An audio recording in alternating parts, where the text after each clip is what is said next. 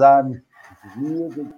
Sete horas da manhã, 18 de abril, dia emblemático para para gente espírita, para nós espíritas, visto que em 18 de abril de 1857 chega ao mundo o Livro dos Espíritos na sua forma inicial, codificado, organizado por Allan Kardec, onde a gente tem uma gratidão enorme. Nós nos reunimos de 15 em 15 dias à noite para estudarmos esta obra. Quinta-feira, agora vamos estar juntos, a turma do café, Dora, Henrique, Alessandra e eu, 21 e 30, estudando esta obra extremamente rica, extremamente alinhada. É uma obra jovem ainda com que a gente se reúne. Então, salve Allan Kardec, salve os seus esforços, salve os espíritos superiores que estimularam e que auxiliaram nesta organização. Hoje de manhã aqui já recebemos Geni Maria. Geni chegou um 5h50 da manhã. Geni, 5 horas, eu já estava acordado. Vou te passar meu WhatsApp para a gente bater papo essa hora, porque eu acordo com as galinhas. Sônia Centeno chegou aqui 6 horas da manhã. Eleane, Nelma Fausto, seu Ari, Dalva, Leime, que está no Rio Grande do Sul. Leime, o negócio aí já deve estar ficando sinistro. Gilvânia, Vera, Mira, gente, gente pra caramba. Vânia Rigoni, Sônia Vale, minha amiga, vamos estar juntos hoje na reunião mediúnica da nossa instituição, que a chuva não te afaste, hein? Dilma Almeida, Geisa Reis, presidente emérita da Casa Espírita Suave Caminho, Marta Barreto, senhor Geisa, porque Humber... Geisa não é a senhora Humberto, é Humberto que é o senhor Geisa, né?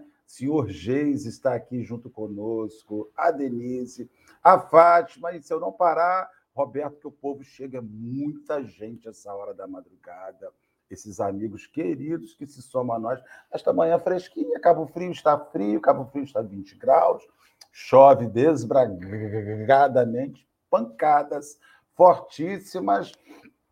E é isso daí. Henrique Neves, meu amigo, bom dia. Que cara é essa? O que, que eu falei? Bom dia. Eu fico uh, um pouco assustado, porque pela nesga de céu que eu vejo, é um céu azul Marcelo, e nós não estamos distantes. Aqui tem um sol, um céu azul.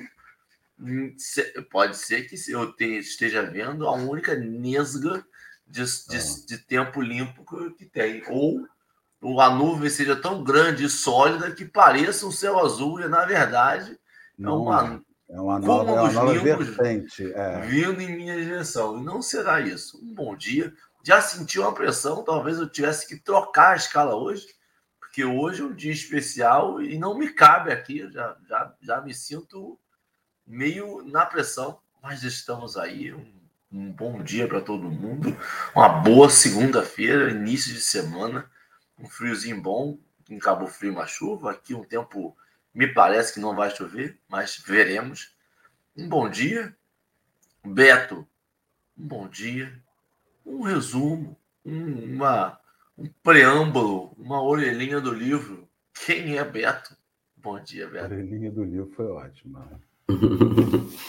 bom dia, meus amigos, bom dia a todos os companheiros. Desde já, uma alegria. Não sei como está o tempo lá fora, que nem a Nesga eu consigo enxergar aqui, mas dada, dada a Páscoa, né, de um renascimento, a primavera brilha dentro dos nossos corações, que é o mais importante, independente e, e, e destacando a importância de adaptarmos a natureza do jeito que ela nos oferece, né? nos momentos mais densos, nos momentos mais alegres. É sempre uma satisfação estar aqui com vocês no Café com o Evangelho.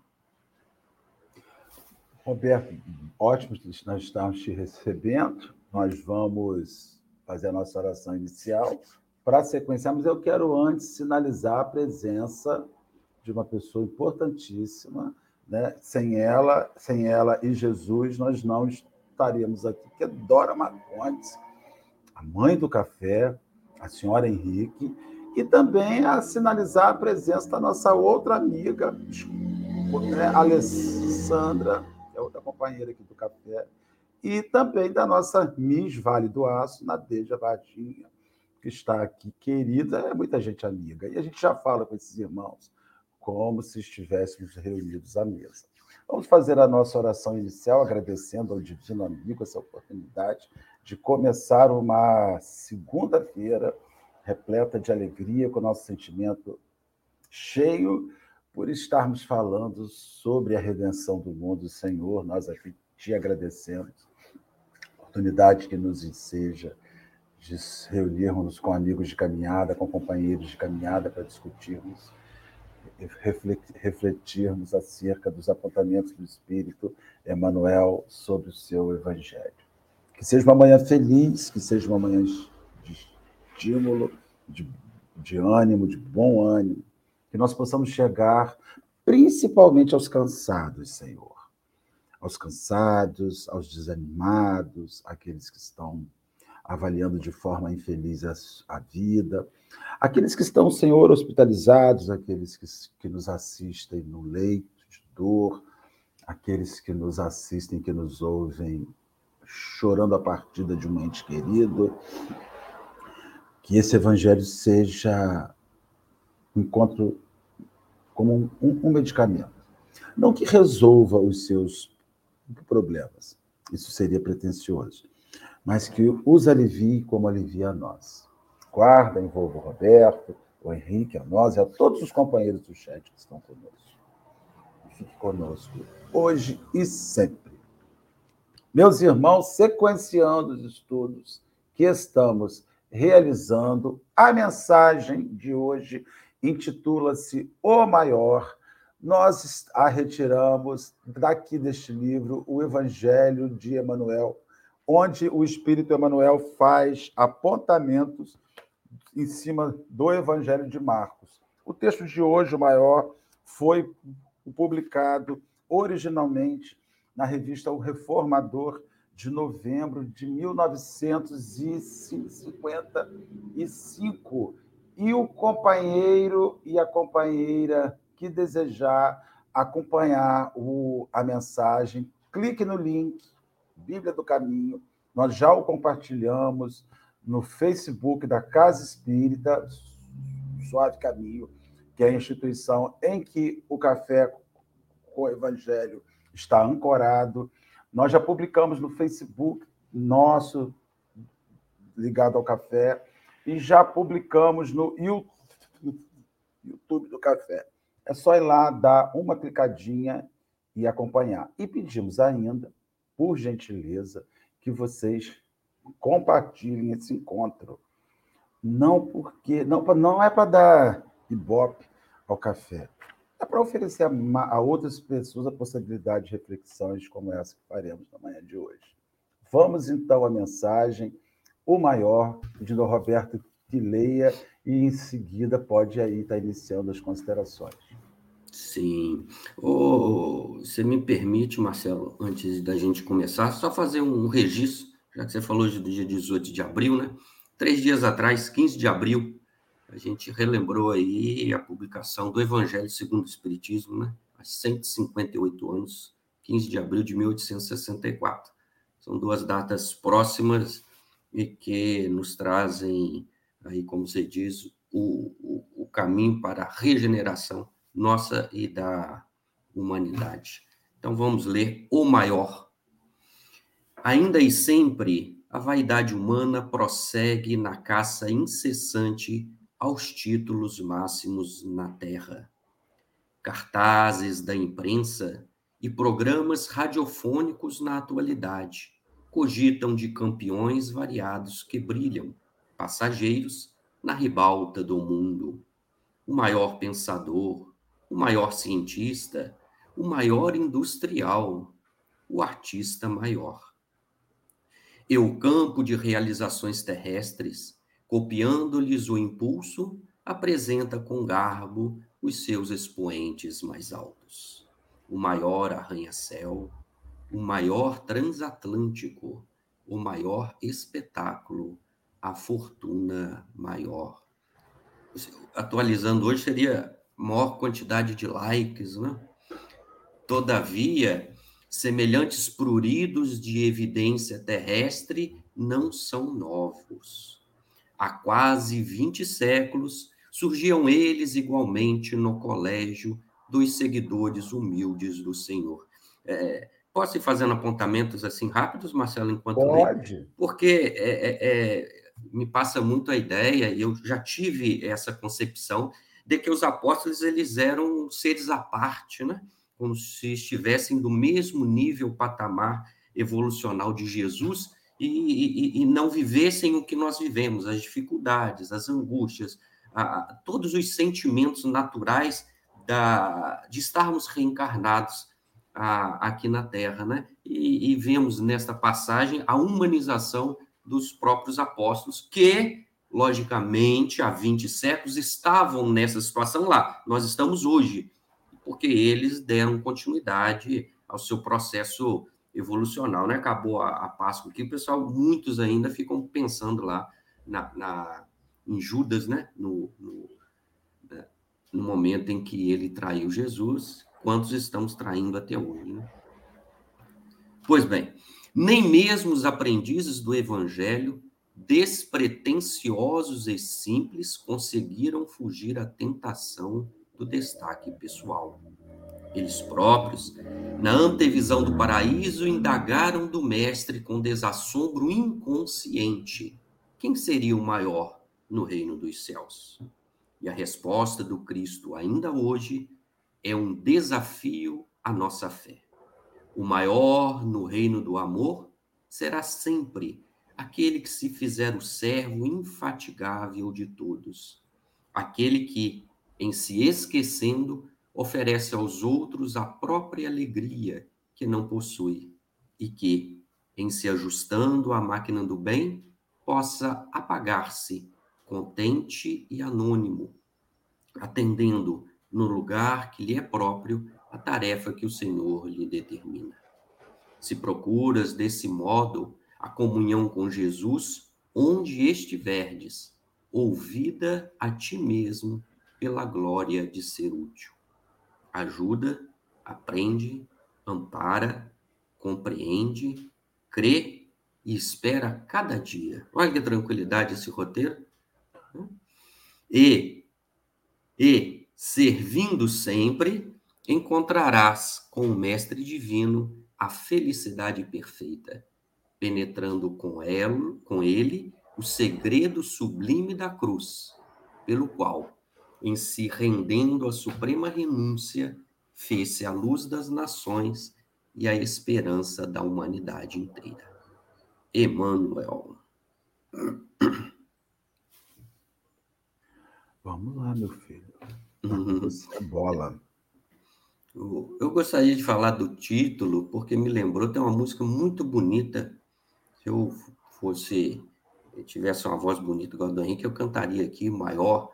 É, não sei o autor, mas sei que é do Milton Nascimento.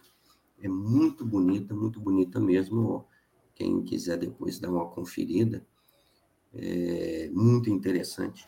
E este texto de Emmanuel, para mim, traz três pontos fundamentais que servem de roteiro, porque também o Evangelho ele tem uma característica, né? A gente vai olhando, vai lendo, vai revendo, cada vez que lê, mais se abre os horizontes, mais ideias a gente tem, mais caminhos nós encontramos.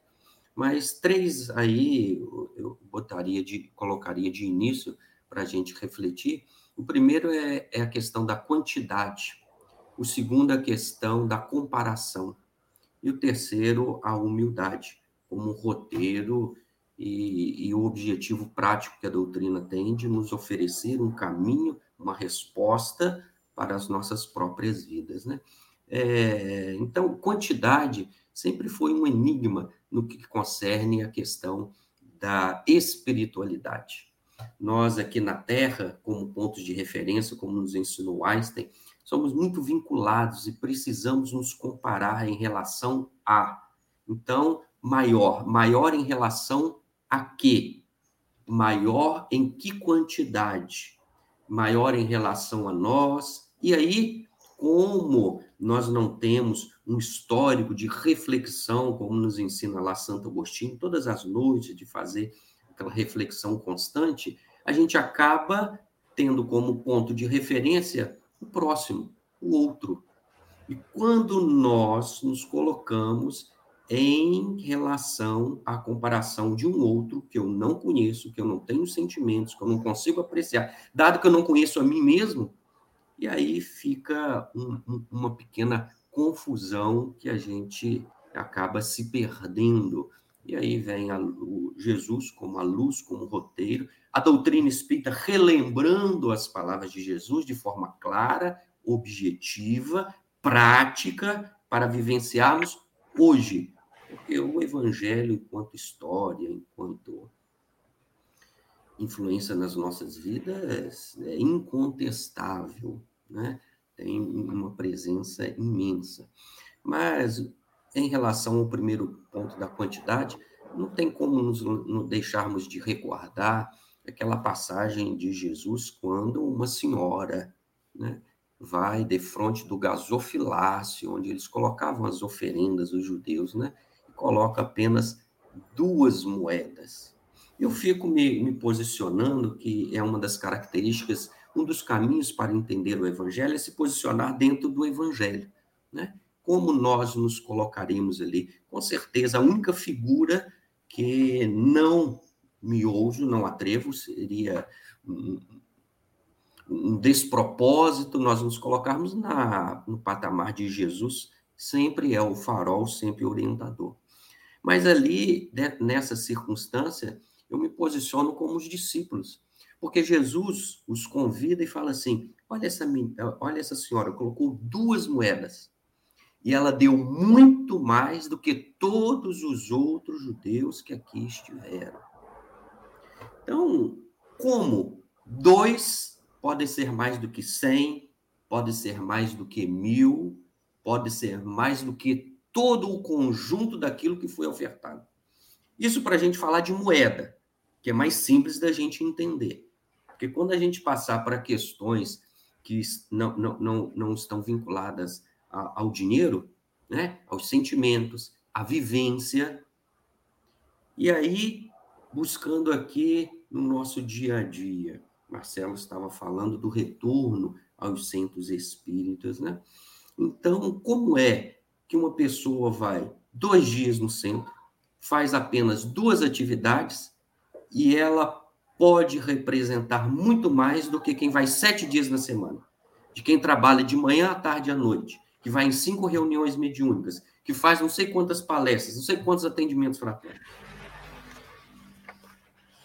Não, não é fácil de, de entender. Né? Pode parecer a, a, primeira circunstância assim tranquilo, mas eu creio que, que fica assim é, para a gente repensar repensar que não é a quantidade de atividade que vai nos propiciar um lugarzinho no céu. Não é nem a quantidade de caridade. E aí tem lá a questão 886 do Livro dos Espíritos. Essa eu consegui até guardar, né, o Marcelo? É muita pergunta, mas essa eu consegui decorar. Como Jesus entendia a palavra caridade. Né? Três palavrinhas: benevolência, indulgência e perdão das ofensas. Ele não fala de moeda, ele não fala de nenhum processo mais materializado. Como que nós vamos comparar benevolência? Como vamos comparar a indulgência? Como vamos comparar o perdão? E nem vamos falar em relação aos outros, a nós mesmos. Hoje nós perdoamos mais do que ontem? Qual foi a última vez que nós exercitamos o perdão? Em que intensidade? Quanto isso afetou efetivamente os meus sentimentos para falar que seja um perdão substancial, não aquele que não, não, não toca, não mexe, como dizia minha avó aqui no interior, não pisa no nosso calo. Então, Jesus veio trazer um portal de possibilidades que transcendem a nossa métrica, a nossa capacidade de comparação. E que eu entendo que não deveríamos é, ou podemos utilizar esta comparação com nós próprios, mas por um período muito pequeno, enquanto servir de referência. Porque o objetivo de ser o maior não é o que tem mais. Então, o amor não tem que ser maior do que o outro, porque ninguém conseguirá amar mais do que a própria divindade. Deus é amor, lá no Evangelho de João. É incomparável. Nós somos fruto do amor. Então, não é amar mais que, é apenas amar numa intensidade que vai trazer para nós a paz, a felicidade, o conforto. Inclusive, o objetivo não é trazer nada, é amar pelo simples fato de amar. Enquanto ainda estamos esperando, aí a gente faz outra forma de medição, né, Marcelo? O Henrique. Eu, eu dou X e quero receber X mais alguma coisa, X mais Y. Investimento, né? Investimento. Vamos fazer o um investimento. Roberto, nessa sua abordagem inicial, eu fico pensando o, o, que a visão nossa de maior é toda materialista, porque a gente utiliza o, o visual, o que se vê, para aquilatar. Né? Então, assim, é, quem é o mais rico? Você, vê que você tem uma revista, Forbes, que sinaliza quem é mais rico. A família, Sabadini, de Muriaé ocupa a oitava posição no Brasil. A, família Neves ocupa a décima terceira posição. Profetiza. A, Turra, a, a Turra nem apareceu. Nem apareceu. Então, assim, a gente vê a, como se materializa a sensação de grandeza. E aí você vê justamente o inverso, que é o Cristo dizendo lá no, no, no, no, no versículo que estamos estudando hoje, entre vós não é assim, mas quem quiser tornar-se maior entre vós será o vosso servidor. E aí você vê que é o paradoxo, que para o Cristo e todos os personagens que proporcionaram a sensação de grandeza, de diferenciação no mundo, não tinham nada. Não tinham nada. Só possuíam uma coisa, a si próprio. Eles não possuíam mais nada além de si próprio. E você vê como essa noção de grandeza, você fala assim: Fulano está muito bem de vida. Fulano, nossa, tá maravilhosamente bem. Aí Fulano se mata. Aí você fala assim: caramba, como é que pode? Fulano tão bem, carro novo, casa nova, passaporte, já está no terceiro passaporte, carimbadíssimo, toda hora viaja, já malha seis vezes por semana. Você pode lavar roupa na barriga do cara, no tanquinho, e o cara se mata. É porque não é sobre essa grandeza. Essa grandeza, essa valoração não completa. E isso não é conversinha fanática de espírita. Isso é a realidade do mundo que nós vivemos, Henrique. O que, você me fala sobre isso, Henrique? Eu estou nervoso com você pensando. Quando você olha para baixo, assim, igual aqueles boi que tem na fazenda, que é murcha orelha e para parte para cima, já tomei corrida de boi em Apiacá, assim, ó. Você fica assim, assim. Vai Tô... Eu tenho, eu tenho ruminado, eu tenho ficado ruminante agora. Marcelo, eu sempre me pego, eu tento fechar a questão nessa nesse conceito do como que eu me acho me anulando. Porque me parece isso, me parece a princípio, quando você vai ler, e talvez esse primeiro impacto você sempre se pega nisso. E eu fico tentando assim, como, como falar para a primeira pessoa que clicou aqui por engano, que caiu por aqui por uma indicação do YouTube, que já viu três, quatro palestras e está aqui agora, e como que pega esse conceito e compreende que se renunciando, ele vai encontrar o verdadeiro eu. Quando ele se anula, ele se encontra de verdade. Porque quem ainda não está ambientado nessa coisa da reforma íntima, nessa coisa de perceber o quanto as suas atitudes influenciam no próximo, parece que, na verdade, é uma doutrinação, é uma alienação. Eu aceito tudo, eu não discuto nada, eu recebo tudo como um desígnio de Deus, e com isso eu vou. Eles me dizem que eu vou ser feliz. Isso, na, quando eu conecto com o meu eu de 17 anos, que é revoltado, eu ia dizer: isso é uma alienação, isso é doutrinação do povo, isso não pode. E aí eu sempre fico nessa dualidade dos meus eus. Como convencer o meu eu de 17 anos de que não é sobre doutrinação. Você até passa pelo achar doutrinação, você até passa por essa, esse desconforto, mas é um processo maior do que esse, porque ele, ele vai para o pós-desconforto.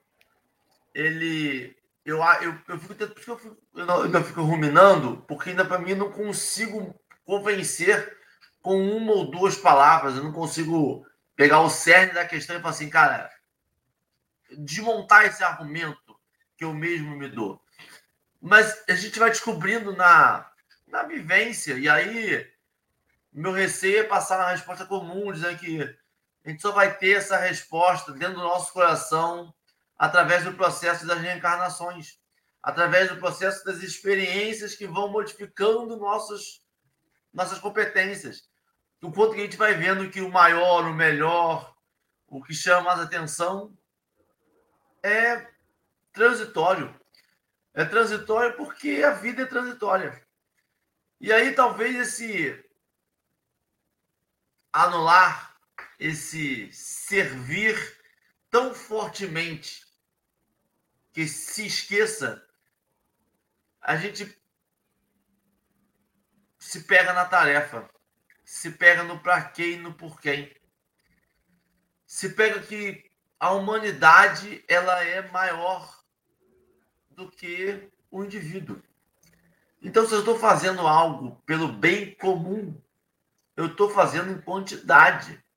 Eu estou fazendo em algo perene, em algo que vai ficar.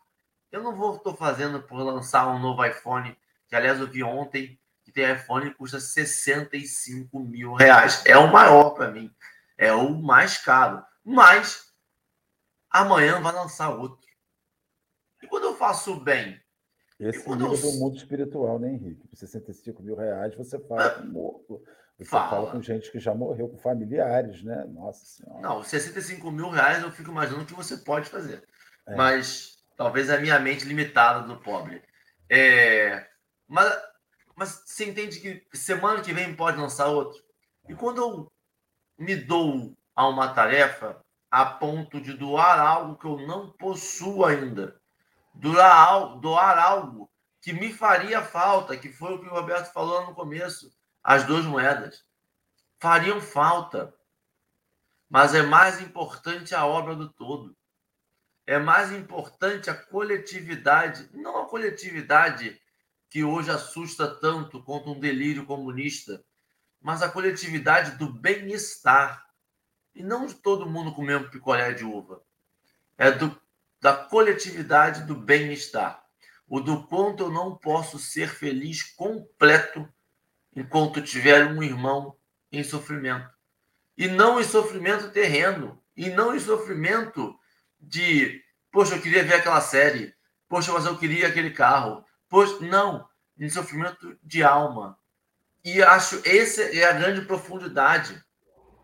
Encarnado, vivenciando as dores e os males do encarnado, ele consegue, Cristo consegue em todos os momentos, em todas as caminhadas, em todas as passagens, se conectar com o eterno, se conectar com a vida após a morte. Todas as lições deles não são de. Tá vendo? Se você quiser mesmo, você volta a andar. Não é sobre o que a gente consegue fazer aqui encarnado, é sobre o que fica. E aí, para mim, é, essa é a grande resposta. É o que, que eu quero que fique. O que, que eu quero que eu me conecte quando eu for embora. O que eu quero que as pessoas sintam. O que, que eu vou deixar na Terra neste momento que não vai ser comido, que não vai ser, que vai ser lembrado por gerações e gerações.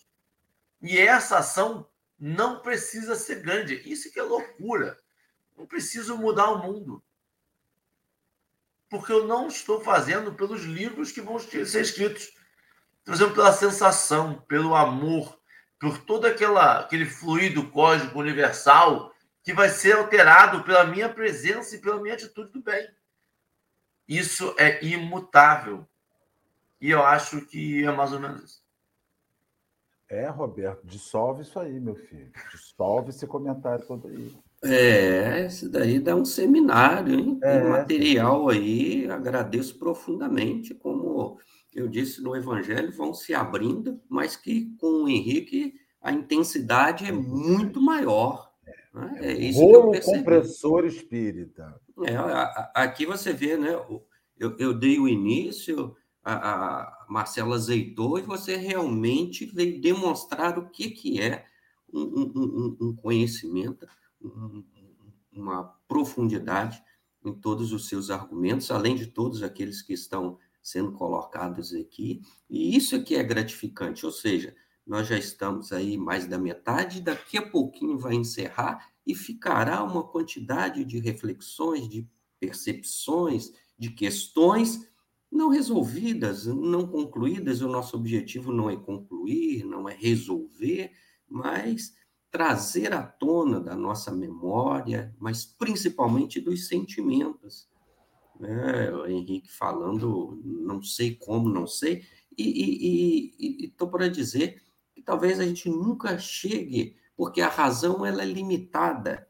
E no movimento espírita, né, alguns comentários aí sobre doutor, sobre a, a, a inteligência, né, é, serve de parâmetro quantos livros, quantas palestras, quanto de capacidade intelectiva, de memória, né, de perguntas, de passagens evangélicas, mas falou muito bem o Espírito de verdade no Evangelho segundo o Espiritismo, Espíritas, amai-vos, eis o primeiro mandamento. Então, instruí-vos, eis o segundo. E aí eu me recordo de um de um poeta que eu gosto muito, chama Gibran Khalil Gibran, libanês, já desencarnado.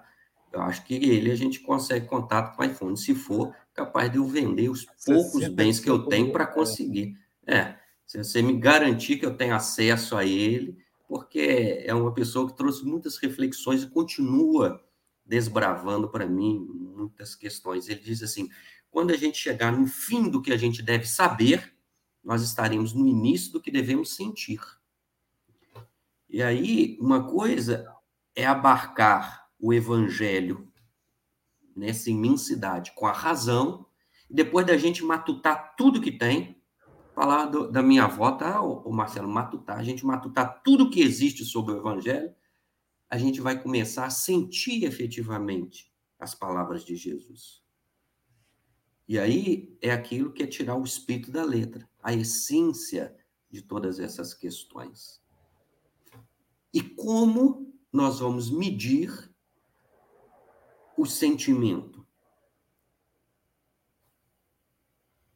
Hã?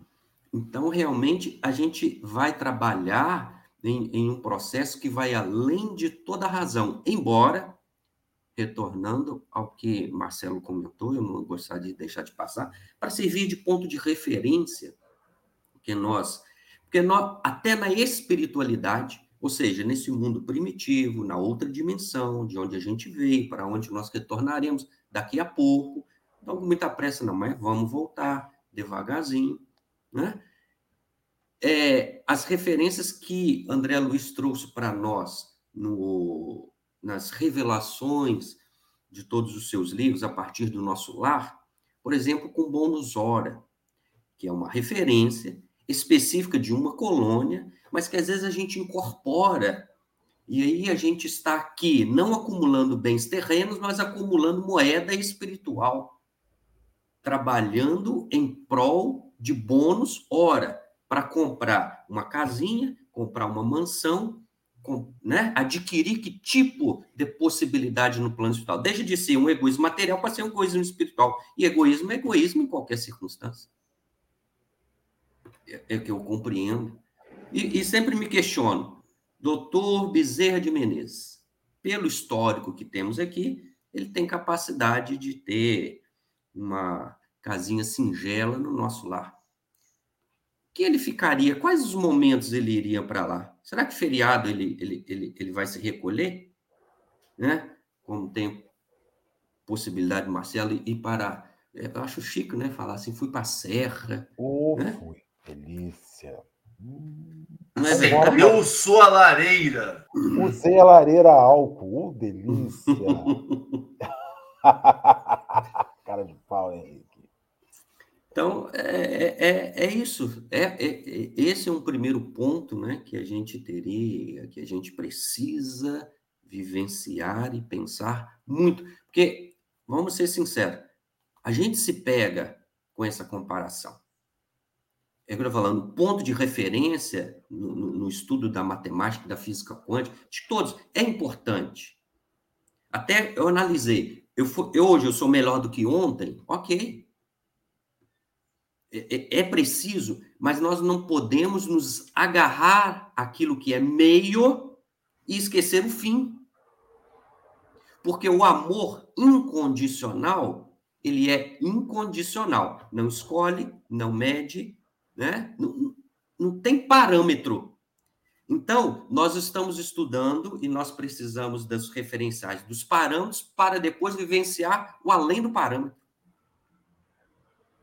E às vezes a gente fica um pouco perdido, porque assim, será que eu amei o quanto que eu deveria? Será que a, até a própria ação virtuosa ela é contestada? Poxa, eu poderia ter feito um pouco mais. Poderia? Não sei. Às vezes fizemos o máximo e a gente tem um parâmetro sempre maior, sempre um pouco mais. E Jesus. Você falou um negócio lá no começo que me chamou a atenção disso agora, que é sobre aquele trabalhador que vai duas vezes por semana na casa espírita e que acaba tendo um pouco mais de méritos sobre aquele que está ali dentro, né? Eu fico pensando que, que maior a que olhos, né? Maior a que olhos. Aqui. Quais os olhos que te fazem maior? Às vezes eu, fico, eu vejo muita gente na rua, em Cabo Frio, tem muita gente na rua, em situação de rua. Eu não sei como é que está em Moriaé, mas Rio das Ostras acredito que não esteja muito diferente. Muita gente em situação de rua. E aí eu me lembro muito sobre, uma vez, uma, um, estudos que eu, que, eu, que eu escutei sobre o preto velho, na Umbanda. Qual era a grande função que tinha um preto velho numa senzala? E por que que dentro de uma linguagem umbandista o preto velho é tão, tem uma referência tão forte? Porque o preto velho era o, era o, idoso experiente que acalmava a senzala. Porque a senzala, eu imagino que uma senzala era um, era um barril de pólvora. Jovens, testosterona, prisioneiros, querendo a liberdade, precisando daquela liberdade, oprimidos contra a vontade, sem ter cometido crime algum. Então, o Preto Velho era aquele indivíduo na senzala que pacificava.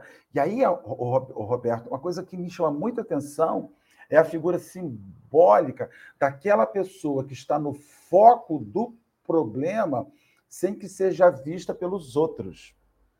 Ou seja, numa pessoa. Há provavelmente, em pessoas em situação de rua, um anjo guardião, tutelar, gigantesco, embaixo da ponte com aquelas pessoas encarnado na figura de um morador da, daquele que se ajunta a outros para contrapor e para tentar transformar aquele momento em algo diferenciado.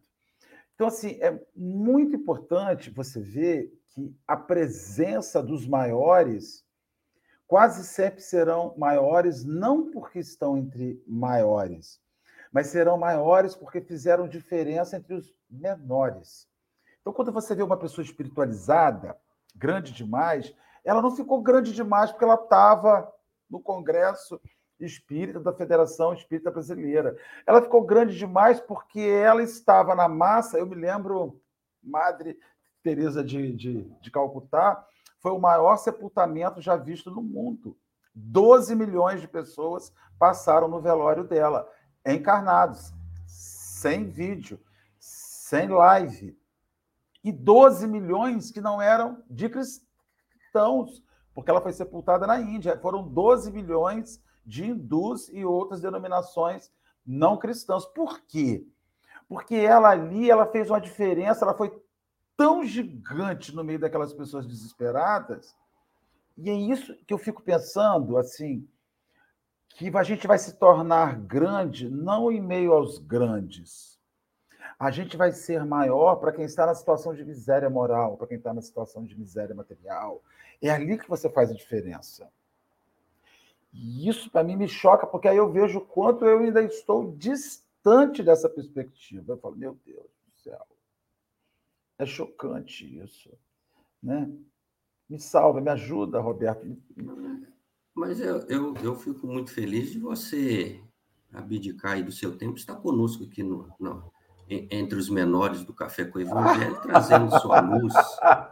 Né? Então. Olha, Henrique, ele é terrível. Vamos Para ter certeza. Agora, você destacou um negócio interessante, vou lembrar um grande artista, Michelangelo, né? E por quê? Porque diz, eu não sou especialista nesta área da arte, né? que a, o, de, o, o que faz o diferencial numa grande obra de arte é o detalhe. E aí a, história que chegou até os meus ouvidos é que ele estava na Capela Sistina pintando e ele demorava né, horas e horas a fio, até que passou lá um cardeal e disse, Michelangelo, o que você está fazendo aí? Né? Tá, tá perfeito, o que você está arrumando ainda? Não temos detalhes aqui que ainda precisam de ajuste. E o cardeal falou, mas ninguém vê. E ele diz assim: Mas eu vejo. Eu acho que é isso. Né? O mundo é perfeito, até porque é fruto da perfeição da, do próprio Deus. Mas existem detalhes que somente nós vemos, principalmente dentro de nós mesmos. É. E é esse que a gente precisa modificar. É esse que nós precisamos ter olhos para ver. E quando a gente mudar essa pedra de toque dentro de nós, olha, a grandiosidade vai ser muito maior em relação a quê? Como destacou o Marcelo. A Terra, o que é a Terra dentro do sistema solar? O que é o sistema solar?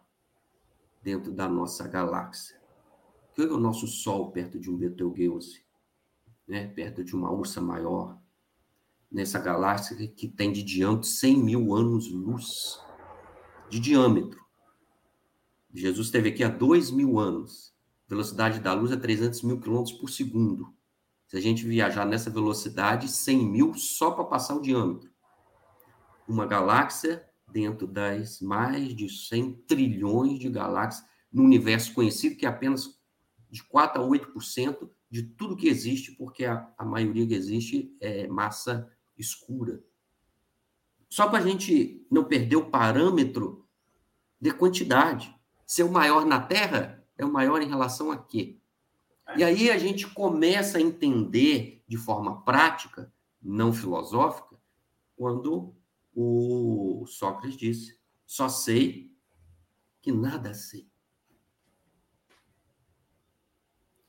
E então, eu não gostaria dos últimos segundos aqui, dado que a gente nem falou muito sobre a comparação, né? Mas no terceira parte, sobre a, a, a humildade, a gratidão, que é a expressão de, de, dessa pequenez, nós nos lembrarmos de Francisco de Assis, que abriu mão de tudo que é material, emocional, espiritual, para se integrar efetivamente na divindade. Mas destacar uma frase de São João da Cruz, em referência a, a aquele marco que foi lá na Praça de Santa Maria Maior, quando ele entrega a sua roupa para os seus pais diante do bispo Dom Guido, de toda a multidão. Eu acho que aí a gente estava na multidão, curioso para saber para ter mais uma fofoca para discutir o que está acontecendo, um homem rico, né, um playboyzinho lá do Forbes da época de Assis, que está querendo chamar atenção, né, e fazer. Eu, eu creio isso, mas cada um que tem que se autoanalisar. Mas diz São João da Cruz assim: quando menos quis, mais obtive. Isso é tão profundo, mas tão difícil, porque vai além da nossa razão. Como eu vou abrir mão e vou ter mais? Quando eu vou romper os meus desejos? Romper os desejos é o seguinte: não quero que esteja com sol, ou com chuva, ou com. Não me importa, eu não quero. De qualquer circunstância, na carne, fora da carne, adoecido, com saúde, falando, ouvindo, aqui, Cabo Frio, Rio das Ostras, não importa. Eu não tenho desejo. E quando eu abrir mão disso, eu vou ganhar aquilo que nem eu consigo entender o que é. Porque transcende a minha capacidade, vai lá no zero, zero, zero, zero, zero né? igual 65 mil, nem sei o que é isso, gente. Daí é, é, é, é, é uma... Eu creio isso muito importante, muito interessante da gente começar a vivenciar hoje. Nem precisa acabar o café com o evangelho. A gente já pode começar um, um parâmetro diferenciado na nossa cabeça, buscando não entender e apenas sentir. Ai, ai, Henrique, meu amigo, estamos já começando a ir para ir para a reta final aqui. Você quer fazer suas considerações finais? Marcelo, qual é aquela. Eu, eu sou muito ruim, eu não devia estar. Não, você não é ruim, não, Henrique, você é ótimo. Não, é melhor eu preciso lembrar qual é aquela que gente que quando morre volta para um todo. Panteísmo. Panteísmo. E é loucura para mim, porque o, o Roberto estava falando agora, e eu falo assim, gente, e a gente não acredita no panteísmo.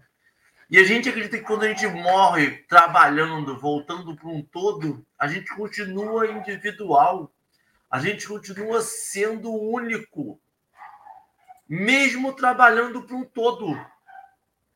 Porque me parece assim, beleza, você trabalha para todo mundo, e você volta para uma massa que trabalha para todo mundo, e você vira um grande, um grande campo verde onde todo mundo está ali trabalhando para o todo, mas de forma individualizada de forma que só você poderia fazer. E isso, para mim, é uma, um, uma, me pega e me, e, me, e me trava, porque a gente acredita, eu, eu, exemplo, a gente sabe que a gente não vai desacelerar, que a gente não vai atrapalhar, que a gente que o mundo vai continuar andando e que o bem vai continuar sendo feito. Mas existe um bem que só nós podemos fazer existe uma missão que só nós podemos concluir. E aí me pega e fala assim: será que eu estou fazendo o que só eu posso fazer? Que não é por mim, que é pelo um próximo, que é uma expiação de alguém, que é talvez uma pessoa poder descarregar uma energia que ela não está bem e que eu tenho que lidar com isso e, e, e não e ser benevolente. Será que eu estou sendo indulgente o suficiente? Me, me perceber enquanto missão, enquanto eu posso pelo outro, é aí que está o meu individualismo. É aí que está a minha missão. É o quanto eu posso ajudar o outro. E não essa massa comum de bem querer. É o quanto eu tenho o meu papel nessa massa comum. O ponto essa massa comum é feito de indivíduos, que é para mim um outro dom que Cristo tinha, que é falar em multidão individualizado. Que é você estar tá com 100 mil pessoas e você perceber que era para você aquilo ali. E ouvir essas 100 mil pessoas de forma individualizada. Você entende? Para mim, eu entendo que assim é consoante, faz sentido. Nada é, pô, mas aqui não dá para entender, né? Isso aqui deve ter sido distorcido em algum momento. Tudo faz parte de um mesmo pensamento que não se perde. Eu acho que isso que é o grande magnífico para mim, que me pega demais. Eu fico, rapaz, mas é que doideira, porque é, é, é tão preciso que parece um relógio suíço, tendo algo material como comparação. Que aí fala que o Roberto falou, a gente tá, nem chegou no nível de, de reclamar da régua, de falar, pô, mas essa régua que a gente está usando aqui, hein? a gente consegue, nesse momento temporal, utilizar esse exemplo, essa, essa ideia. Que a gente consiga ser a nossa melhor versão hoje, que a gente consiga amar, realmente amar. Um bom dia, Marcelo. Hoje vai fervilhar. Talvez eu não fale com minhas filhas, fique só parado olhando e ruminando hoje.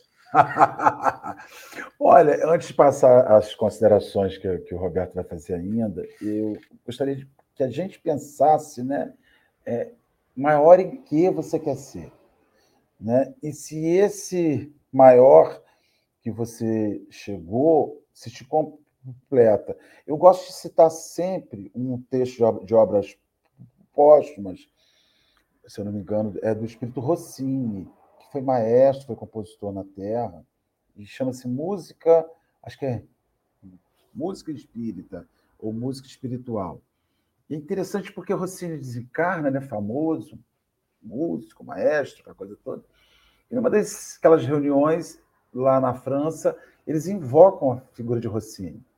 Né? E eles, e começam a perguntar a ele, aquelas perguntas, né? Como é que tinha chegada dele, como é, que música mais o agradava, de que música ele se sentia mais feliz em ter escrito.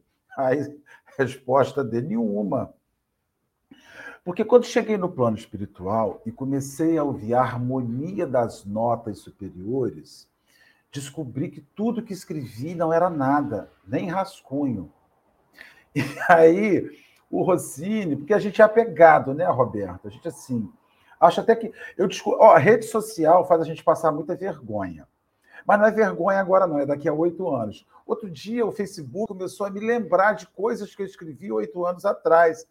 Eu falei, gente, que vergonha! Como meu pensamento mudou em oito anos, como eu fiquei. Eu, eu, melhor eu não fiquei, mas como eu revi aquilo que eu escrevi. Então, às vezes, você escreve algo e fala assim, daí a oito, fala assim, nossa, hoje eu escreveria aquilo um pouco mais diferente, porque aquilo que eu julguei que era merecedor de perpetuar-se, tudo que você escreve fica aí, perpetua-se, né? Eu não, não, não, não acho que mereça estar tão perpetuado. Aí o Rossini fala, mas eu, quando eu comecei a escutar as notas espirituais, vi que a minha música era infantil. Ah, mas isso daí é a música que ele compõe naquele momento. É, mas é tudo que nós fazemos que nos dá a sensação de sermos grandes, na verdade é só ensaio não é obra acabada. E aí eu fico pensando, né? Eu não quero nunca ter em mente que eu acabei uma obra. Eu estou ensaiando o tempo inteiro. E, Roberto, cinco minutos aí para você encerrar. Mas também, se quiser mais cinco, dez, pode ter mais dez. A gente é, tá com comando aqui. Quem tem o comando tem o poder. E manda bronca. Perfeito. Ah, agradecer é sempre. Eu, eu tenho um, um, autor russo, eu gosto muito dele, chama Dmitry Merezhkovsky. Ele dizia assim: o evangelho é como o céu. Quanto mais a gente olha, mais estrelas a gente observa. Então, se eu comecei aqui humildemente tecer algumas reflexões, Marcelo, Henrique, todos os companheiros que aqui trouxeram uma capacidade ainda mais abrangente, muito maior, de reconhecimento. Né? Diz Emmanuel no livro Pensamento e Vida: humildade é o reconhecimento de nossa pequenez diante do universo. Então, enquanto a gente estiver olhando para cima e reconhecendo o nosso papel, eu creio que nós estamos no caminho, no caminho. Que parte do caminho? A gente olha para trás e não vê o, o início. A gente olha para frente e não vê o fim. Caminho não tem fim. É angustiante é... isso, hein? Você criou uma angústia agora. Mas não, não é? Ué. Ah, aí, aí vou, vou, então vou, vou colocar mais uma. Estou caminhando para onde? É. A gente sabe. Ah, é para desencarnar? Ah, ah, muitas moradas na casa. É, caminhando para onde? Para quê? Não tem fim, não tem tempo. Né? Então, ah, eu quero ir. É, é, essa sensação do vir a ser, da, da infinitude, né? de que somos almas imortais, e onde quer que estejamos, nós temos todas as possibilidades. Para mim, um dos maiores contributos do Espiritismo. Todos os outros são importantes, mas esse é fundamental. E foi nessa concepção que Francisco de Assis, quando recebeu a notícia de que ia desencarnar, abriu os braços e disse: Sede bem-vinda, minha irmã morte. Com tranquilidade, como a gente está conversando aqui, até daqui a pouco. Foi um prazer, muito bem, estive com vocês, passou. Né? Vou seguir a minha vida e cada um a sua. Então, seja aqui, seja colar, na terra, encarnado, desencarnado, em qualquer circunstância um parâmetro que Francisco deixou para gente é ser humilde. É abrir os braços como Saulo e dizer assim: Senhor, o que queres que eu faça? Não o que eu quero fazer. Estar disponível a, sabendo que todo trabalho é fundamental. Uma figura que eu gosto muito de Fenelon também. Vós sois grãos de areia mas sem grãos de areia não haveria montanhas. Todos querem ser grandes, dizia Francisco.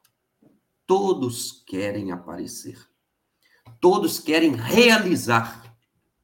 Ninguém quer ser pequenino. Ninguém quer ser humilde. E Deus, tendo mil olhos, não encontrou na terra ninguém mais inútil, mais desprezível do que a mim para que, através de mim, ficasse incontestável a obra dele. Creio que esta é um padrão, um parâmetro que a gente pode ter nas nossas vidas, agradecendo desde já, uma manhã de 18 de abril de 2022, iniciar com o pé, com a mão, com o corpo, com a mente, em todas as circunstâncias para a gente alcançar a paz. Tudo mais vem de acréscimo. Roberto, ainda estou no meio do caminho. Você... Engraçado que quando você falou isso, eu me senti perdido. Por Deus. Eu falei assim, meu Deus, para que lado que eu estou, né? Que coisa doida o poder de uma frase bem colocada no momento que a gente está aberto a isso, né? Porque tem hora que você ouve isso, Aí eu falei assim, gente, me deu, me deu até um pouquinho de medo. Interessante. E aí, Marcelo, olha que loucura. E aí conecta com o, servir. Porque aí você está é. no meio do caminho, você quer voltar para um, um porto, o último porto seguro você estava, você quer avançar até o último porto seguro, você não sabe qual é a distância, você precisa das pessoas do seu lado. Precisa. Porque o único ponto de apoio que você vai ter na caminhada são as pessoas que estão caminhando com você. Pô. É esse momento. Vocês são meu ponto de apoio na caminhada agora. Eu fico muito agradecido por isso, por essa manhã. É, muito bom. Graças a Deus foi ótimo. Roberto, querido, muito obrigado. Henrique, muito obrigado. Agora, 59 minutos, 106 pessoas com a gente aqui. Já chegamos a 120, mas o pessoal deve estar saindo para trabalhar. Então, o Roberto vai fazer a nossa prece de agradecimento por esse momento maravilhoso que nós tivemos de grandes reflexões. E não me deixa no meio do caminho, não, hein, gente? Eu sou fraquinho, hein? Pelo amor, segura na minha mão e me puxa, hein? Eu já estou nervoso já aqui com esse meio do caminho, já pirei nele aqui, vou sair pela rua para trabalhar pensando nesse meio do caminho. Vamos orar com o Roberto, gente. Já que comentamos aí sobre o maior, né? Eu me recordei aqui de Chico, um dia foi no, no, no aniversário de um centro, e aí fala assim, Chico, hoje é aniversário, muito importante, gostaria que você fizesse a oração mais bonita, mais profunda, mais tocante que você pode alcançar. Ele humildemente disse, insuperável. Então, a oração que Jesus nos ensinou. Pai nosso, que estais nos céus em toda parte, santificado seja o vosso nome, venha a nós o vosso reino, seja feita a vossa vontade, assim na terra como nos céus. Pão nosso de cada dia, dai-nos hoje. Perdoa as nossas ofensas, assim como perdoamos a quem nos tem ofendido. Não nos deixe, Pai, cairmos em tentação, mas livra-nos de, de todos os males, pois teu são o reino, o poder e a glória para sempre. Que assim seja. Graças a Deus, filho. Já teve um Pai Nosso de manhã, né? Que coisa maravilhosa. Meus irmãos, uma alegria estar com vocês. Meus irmãos do chat, o chat bombou, todo mundo aí comentando. Um dia maravilhoso, uma semana abençoada. Lembrando que dia 21 tem outro feriado, quinta-feira tem feriado. No país dos feriados, temos mais um na quinta. E amanhã, sete da manhã, tem mais Café com o Evangelho. Um bom dia. Beijo para todo mundo, gente. Obrigado.